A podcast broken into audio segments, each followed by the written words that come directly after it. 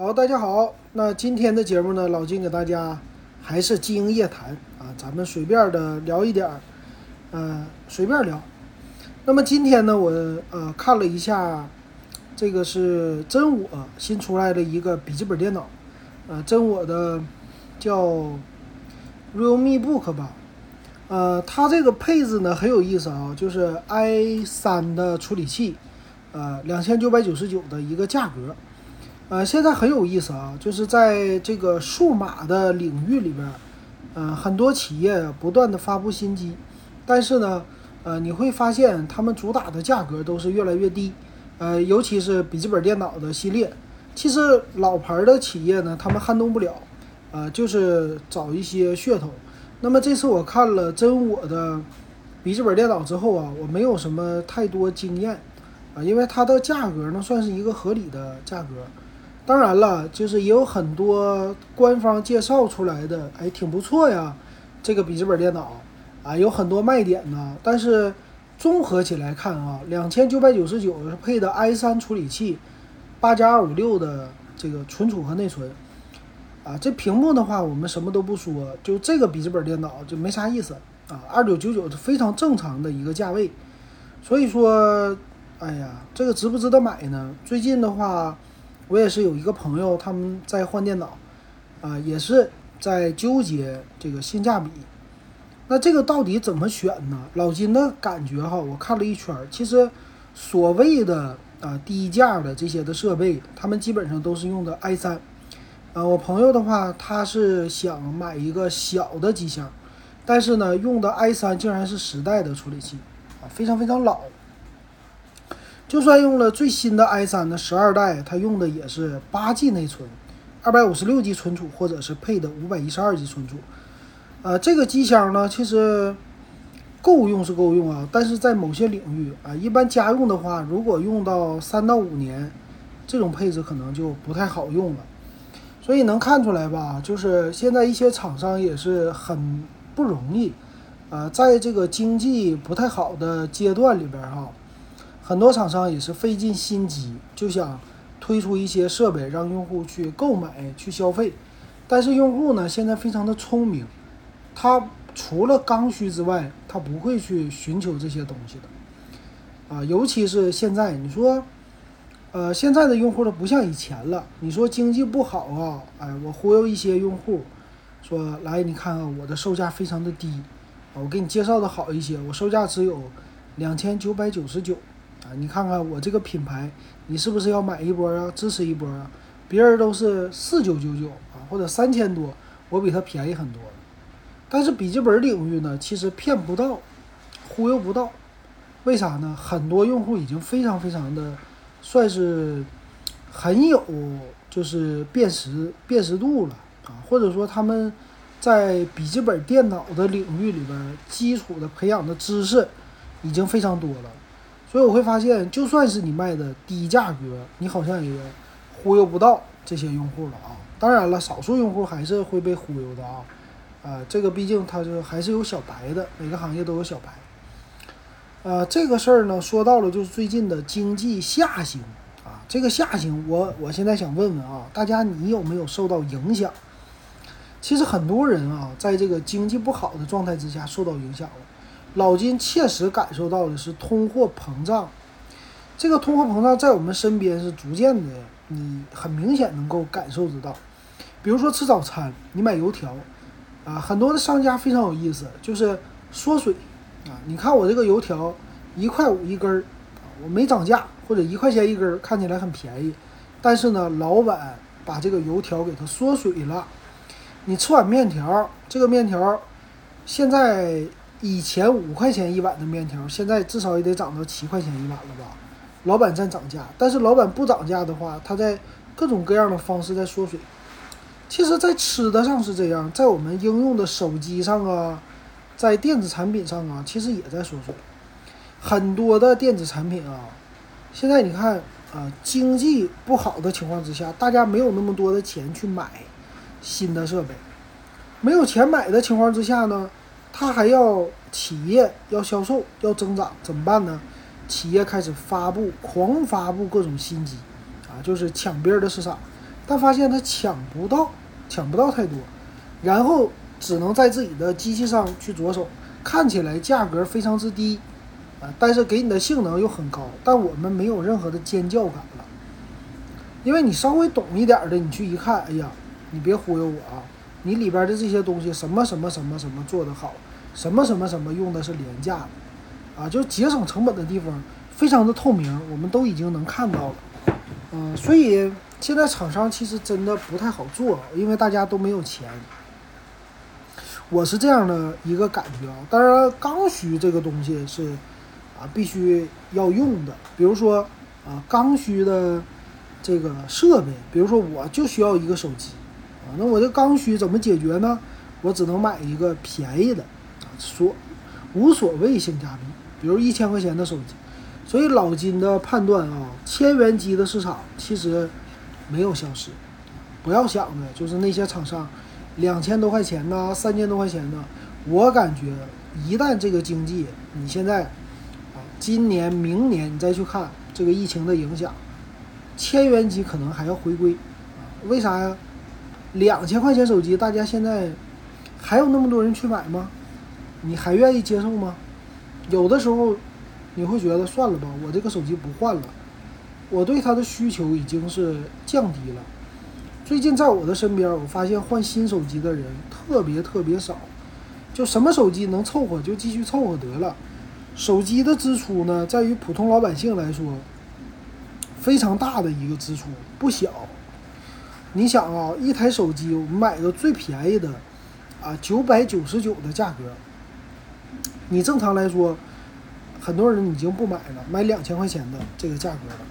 这个价格你能得到什么手机呢？除了处理器新一些啊，我们的拍照没有变化，我们的内存没有变化，我们的存储变化不大啊。当然有了啊，一百二十八 G 存储是标配了，二百五十六 G 存储往上拔一拔了，但是不大。我们用的 APP 没有任何的变化。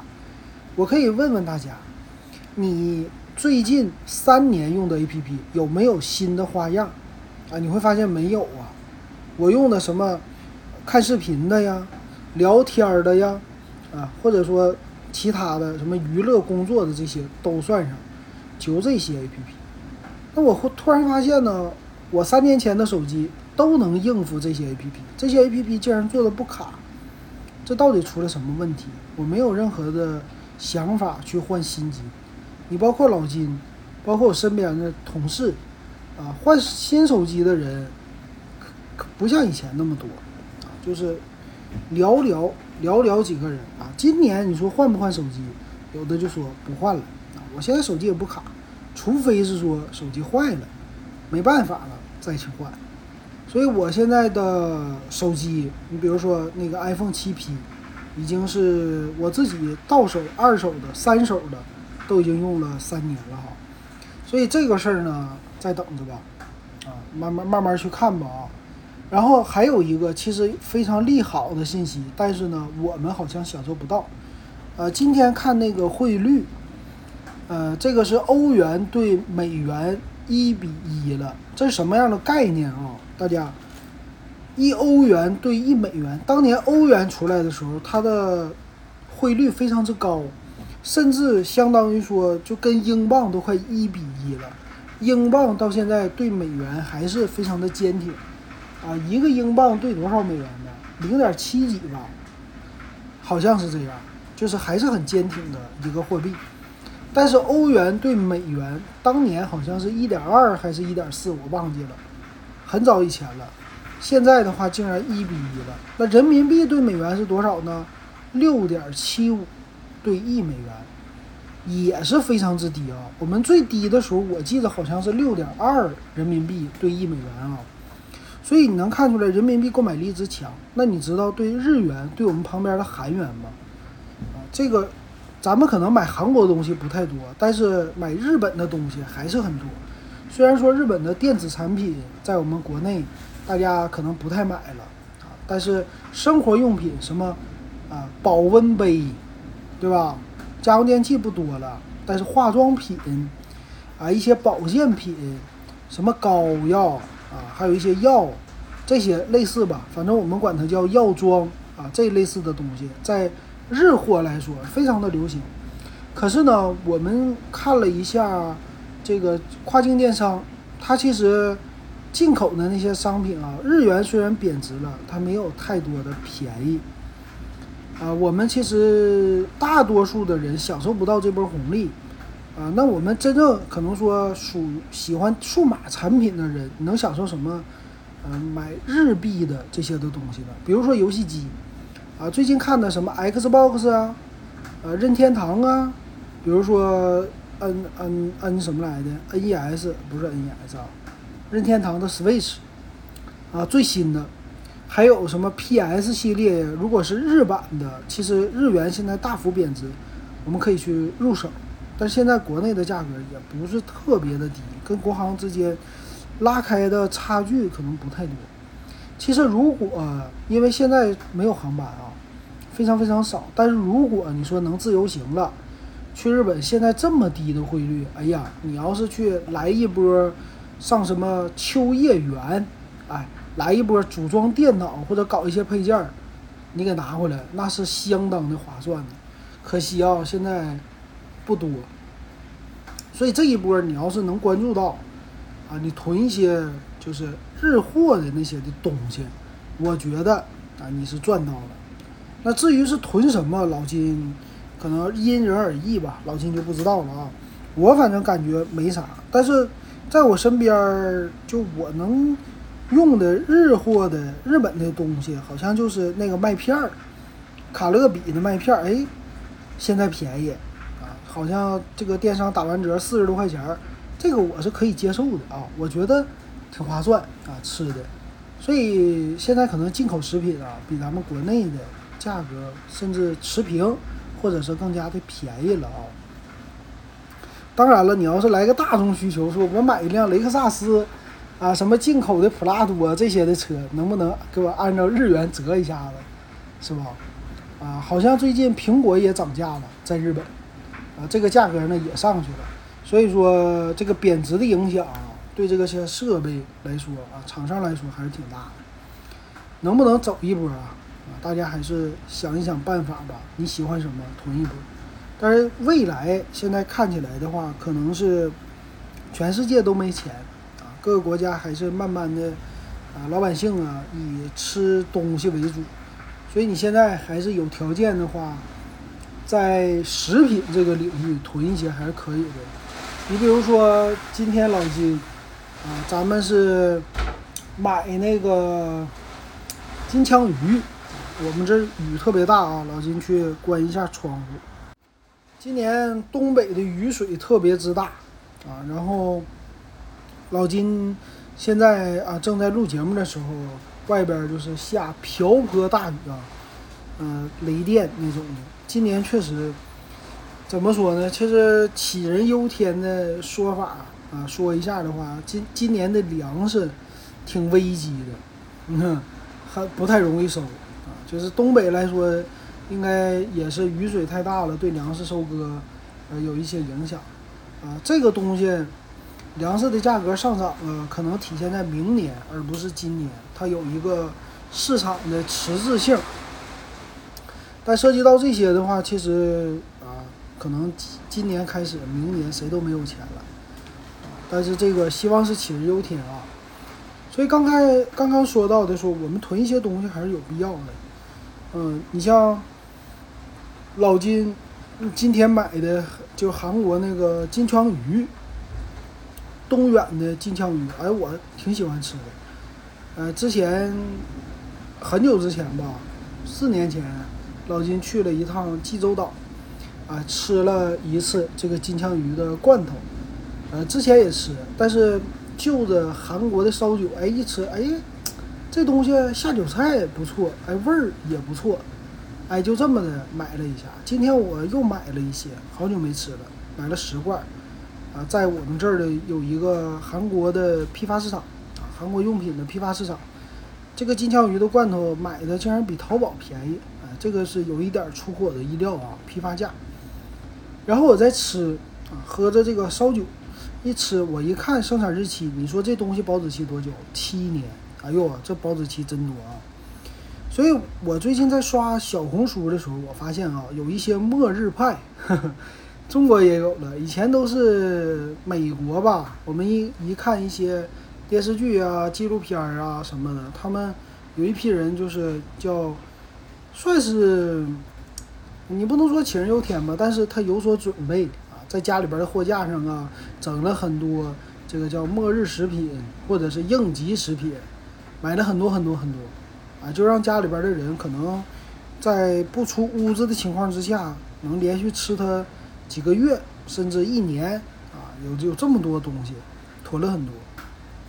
其实这是这是一种也算是一种抗通胀的一个方法啊。啊，我看了那个之后，我也想囤，但是没有那么多的空间，所以最近呢，买东西可能就是什么金枪鱼罐头啊，平时买两三个尝尝鲜儿。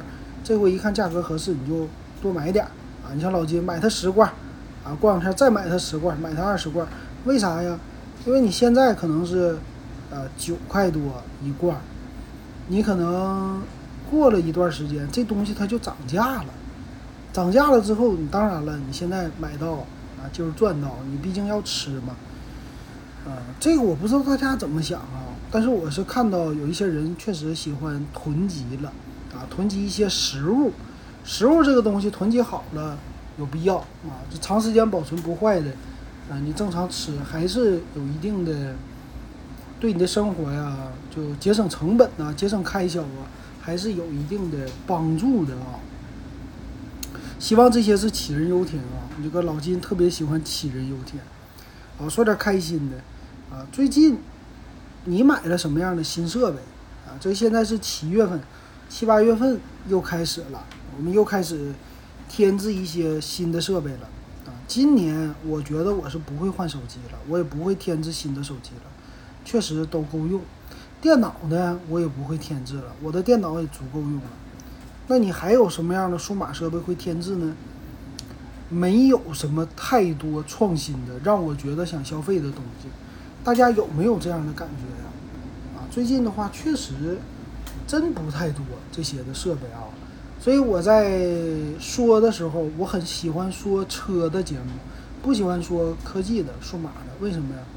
惊艳的东西不多了啊，惊艳的东西让我眼前哇塞啊，眼前一亮，这些东西不多了。我们我在说很多手机的时候，我要么说这个手机不值得买，我要么说这个手机换汤不换药。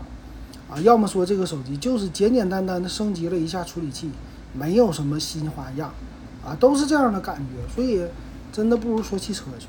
汽车领域玩点新花样啊，什么激情啊，或者说话题呀，非常之多。包括一些媒体，你像老金，现在在一些平台上发布节目，我会发现这些平台在车的领域的都是，啊，大批量的扶持，啊，就给你很多的激励。但是科技类的激励并不多，那么还有一些科技的媒体，你还关注吗？比如现在王自如的那个叫什么呀？什么号啊？他下边有个合伙人叫科技小新，他还更新吧？这些号火吗？不火了。那么科技美学你还关注吗？科技美学当年很多人喜欢看他直播什么的，最近你是不是感觉销声匿迹了？他现在还做节目吗？我们听音频的科技负能量，还做数码类的节目吗？是不是啊？就是，可能是我听，我本身我也不看不听，但是他们的发声的频率，你觉得多不多？你觉得有以前那么热烈吗？有以前那么热爱吗？有新东西吗？啊，我希望大家告诉我啊，我希望这是我自己的感觉，我觉得不太多了，在我身边他们不多，那为什么造成这种情况呢？我们科技的自媒体领域很多新人出来，啊，大家报的东西换汤不换药，都是一样的东西，没有什么新花样。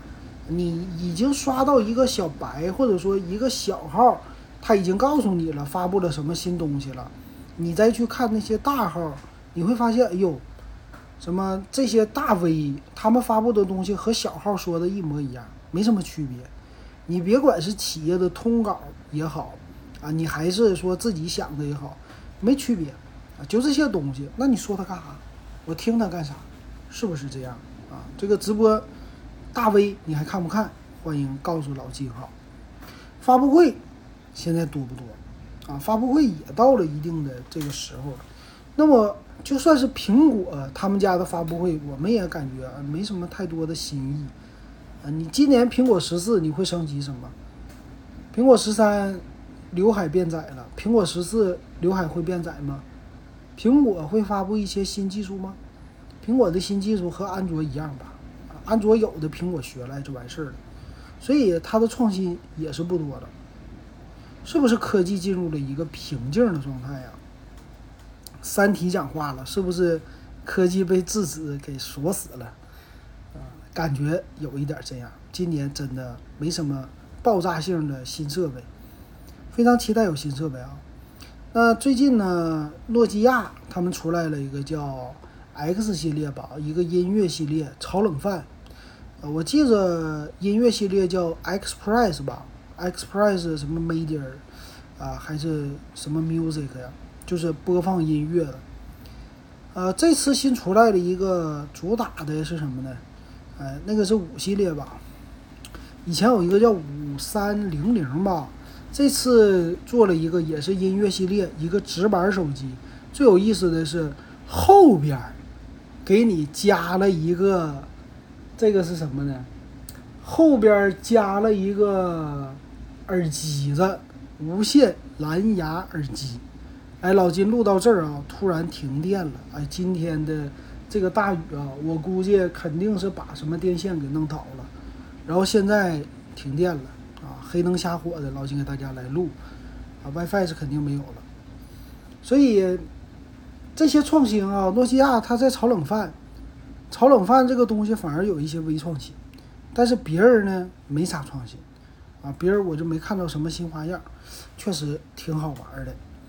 行，那么差不多吧，我先说到这儿吧。今天没电了，没电了，我去看一看是我家的问题还是谁的问题啊？看了一下哈，我们周边这儿两个这个住宅楼都停电了啊，有意思啊。行，这个雨最近挺大。好，那我们接着说吧。诺基亚刚刚这个推出的手机还是有点意思的，我现在就是感觉。哪个企业到底能把这个手机来一个创新呢？这个手机领域啊，上期节目咱也说过了，肯定要创新的。到底是哪个企业？不知道。啊，希望是有一些企业能推出一些有意思的内容啊，有意思的新的手机，然后来一个爆发点啊。现在这个手机确实不太不太有意思了啊。高通的话一直做芯片，但是做的东西不好。哎，你说到高通啊，最近的话，极氪零零一挺有意思啊，说是把他们家的芯片换成了高通的什么八幺五五的芯片啊，这个比较的新，而且呢是免费，什么老车主也可以更换啊。前两天老金说的那个节目里边提到了吧，说这个更换它是不是就换一个主板，换一个芯片？这个是挺有意思的事儿啊。在汽车的领域，他们开始更换芯片了。以前没有说车汽车会升级，汽车会升级电脑吗？现在会升级了。那这是一个算是一个转折点吧，或者是很有意思的事儿，我们值得关注。因为未来的新能源的汽车，或者再过几年，这个很多汽车标配就是一些部件。它是可以更换的，尤其是车载的电脑，它像手机一样可以升级。那未来这个智能化的电动汽车会不会像现在的智能手机一样升级某个模块，这个汽车它的功能就会有所增加呢？特斯拉之前他们在自己的汽车上加了很多的功能，隐藏起来了。其实各种传感器也好，很多东西都在你出厂的车里边给你配好了。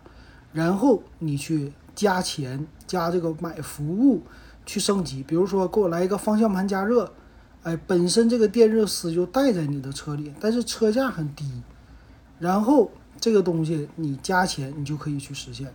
但是有一点我不明白啊，你本身这个车你都加入了什么方向盘加热呀、座椅加热呀这些东西，甚至后排座椅加热，你本身成本。是不是就提高了？那你卖的低配车，它的价格很低啊，比别的低一些，那你是不是就赔钱呢？低配车赔钱，高配车赚钱呢？但是未来它赚未来的钱啊，单车成本也不低，所以这个值得很多车企借鉴。然后最近看一个新闻呐，汽车领域说大众有一点不行了，啊，大众的什么月销量下滑，然后最近在上个月大众月销量又上来了，哎，人家又说了，说谁说我大众不行啊？我大众还是很可以的，在中国市场，但是在新能源领域。你会觉得大众不太行，很多的国产车现在很受欢迎啊，有各种自己的卖点。咱们前两天说的问界呀，啊，还有一些蔚来呀、小鹏啊、高和呀，都有话题。可是你现在看看大众的 ID 系列，什么 ID 三、ID 四又 ID 六这些，它摆脱不了传统的燃油车的那种思维方式或者思路。就算你出的是一个新能源的车型，可是大家都在找，就是，哎呀，这个车它不如传统的大众稳重大气。那新能源它耐造吗？皮实吗？它还不如国产呢。哎，都有这种的一些疑问啊，所以新能源卖的不好。但是我们知道未来，你像混动的车型，这个是标配的。你像现在比亚迪卖的好，就是混动。纯电它没有混动卖的好，所以在未来一段时间，这个混动你说大众有没有？所以说感觉啊，它在中国的市场可能要转型，转的稍微的狠一些，才个才是可以的啊。再有一个领域就是直播，我们谁也没想到今年直播又火了。这个新东方，还有一些新进的一些人啊，这个叫什么养龙专业户吧？我最近是。看一些视频里边，我才知道的什么叫养龙专业户，什么刷条刷条金龙啊，这个金龙多少钱呢？说是一千块钱充一个金龙，那这个叫叫叫倪什么呀？什么上海首富这些，他这说的是什么呀？其实他在玩的是一个互联网的模式，资本运作啊，通过刷礼物，通过刷钱，把自己的名气打响。那么将来就是收割一批，啊韭菜，这个韭菜怎么收割呢？当然是卖产品了，啊带货，所以今年的直播带货竟然是比往年更火，各大的顶级的公司他们都在直播带货，比如说新东方为首，新东方的转型明明是教英语的，但是做带货了。其实我作为一个数码的这个，呃天天说数码的，我看这玩意儿我看不懂。啊，他们那个战略挺有意思，是不是将来恒大也得去直播带货呀？不卖房，卖点别的东西，大米呀什么的，啊，都有可能的。所以这种转型挺有意思的啊，也是挺可怕的，是吧？啊，大家都不干正经事儿了，去干自己的副业去了。你的工作是不是你的副业呢？这个都不知道。这是最近老金的一些观察啊，通过经营夜谈的节目就给大家分享一下。那么行。今天咱们就说到这儿吧，感谢大家的收听。